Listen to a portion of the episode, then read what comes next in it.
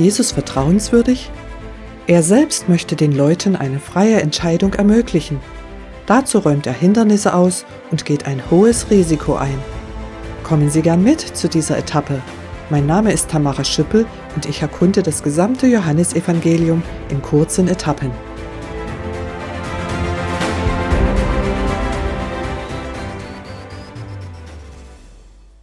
Wir sind mitten in einer ausführlich beschriebenen Debatte angekommen.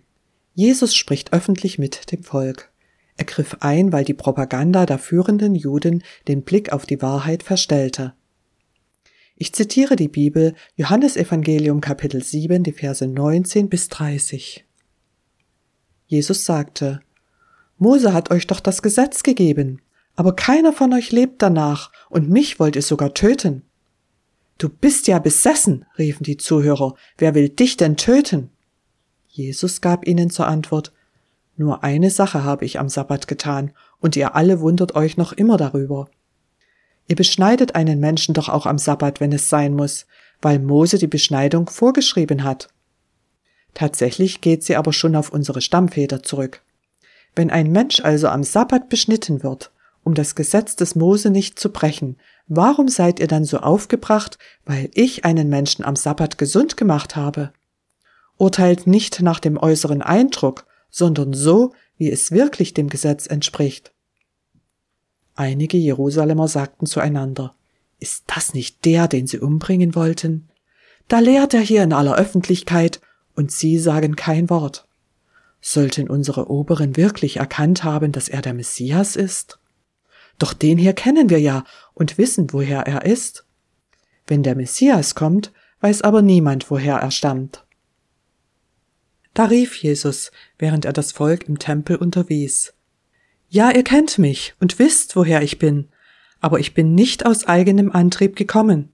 Es gibt einen, der ganz wahrhaftig ist. Der hat mich gesandt, und den kennt ihr nicht. Doch ich kenne ihn, weil ich von ihm bin. Er ist es, der mich gesandt hat. Da wollten sie ihn festnehmen lassen. Doch keiner wagte es, Hand an ihn zu legen, weil seine Stunde noch nicht gekommen war. Zitat Ende. Jesus debattiert. Das bedeutet, er arbeitet auf eine Entscheidung hin. Es geht ihm nicht um eine politische Meinung, nicht um eine wissenschaftliche Wahrheit. Nein, Jesus hat Größeres im Blick. Es geht um das persönliche Wohl jedes einzelnen Menschen. Aber kann er glaubhaft solche Angebote stellen? Ist er befähigt, seine Versprechen zu halten?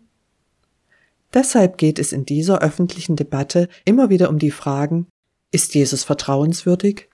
Ist er der Sohn Gottes? Jesus möchte den Leuten eine freie und gut fundierte Entscheidung ermöglichen. Ganz bewusst geht er dazu ein hohes Risiko ein, denn er weiß, dass die Führer der Juden ihn töten wollen. Zielstrebig spricht Jesus scheinbare Hindernisse an, die zwischen ihm und seinen Zuhörern stehen. Leider sind nicht alle daran aufrichtig interessiert. Statt die Glaubwürdigkeit von Jesus ernsthaft zu prüfen, reden sie hinter seinem Rücken über ihn oder beleidigen ihn öffentlich. Der Vorwurf, dass er wohl besessen sei, ist eine böse Anschuldigung, die besagt, dass er von teuflischen Mächten gesteuert sei. Jedoch weiß jeder Zuhörer, dass teuflische Mächte nichts wirklich Gutes bewirken, Jesus aber im Gegensatz dazu Kranke heilt. Deshalb erklärt Jesus in der Folge die Krankenheilung am Sabbat und bezieht sich auf gemeinsame Grundlagen mit seinen Zuhörern. Die Beschneidung, die die Israeliten praktizieren, weist auf den alttestamentlichen Bund Gottes mit diesem Volk hin.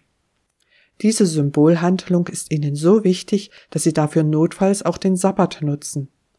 Für Jesus ist es gleichwertig wichtig, einen Menschen am Sabbat gesund zu machen, denn das entspricht dem Sinn des Gesetzes.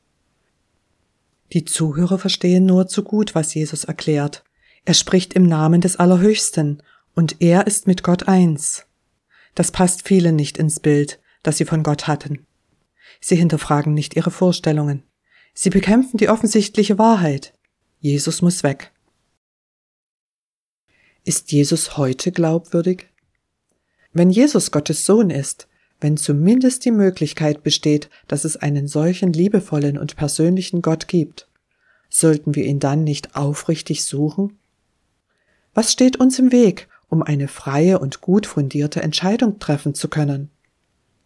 Notieren Sie jetzt, was Sie nicht verstehen, beziehungsweise wo Sie mit Ihrer Wahrheitssuche beginnen möchten. Oder schreiben Sie kurz auf, welche Verletzungen und Enttäuschungen Sie an einem liebevollen persönlichen Gott zweifeln lassen.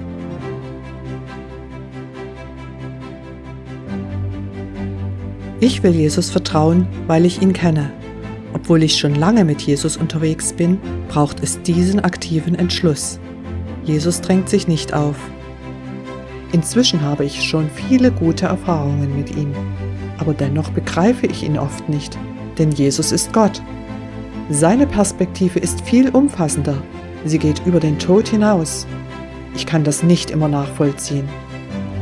Zudem erlebe ich auch schmerzhafte und böse Dinge. Und dann verstehe ich nicht, wie Jesus daraus am Ende doch noch etwas Gutes erwachsen lassen kann. Das hat er allen versprochen, die ihn lieben. Die Frage heißt für mich, will ich ihm auch diesmal vertrauen? Oder blockiere ich, weil ich an falschen Vorstellungen festhalte? Aufgrund meiner Erfahrung weiß ich, es ist besser mit offenen Fragen und sogar mit Verzweiflung zu Jesus zu gehen, als allein daran zu ersticken. Es ist besser, zuverlässige Mitchristen um Hilfe zu bitten, als in die furchtbare Gottesferne abzudriften. Ob Jesus vertrauenswürdig ist, finden Sie nur heraus, wenn Sie ihn kennenlernen. Werden Sie ihn aufrichtig suchen? Er möchte auch Ihnen eine freie, gut fundierte Entscheidung ermöglichen.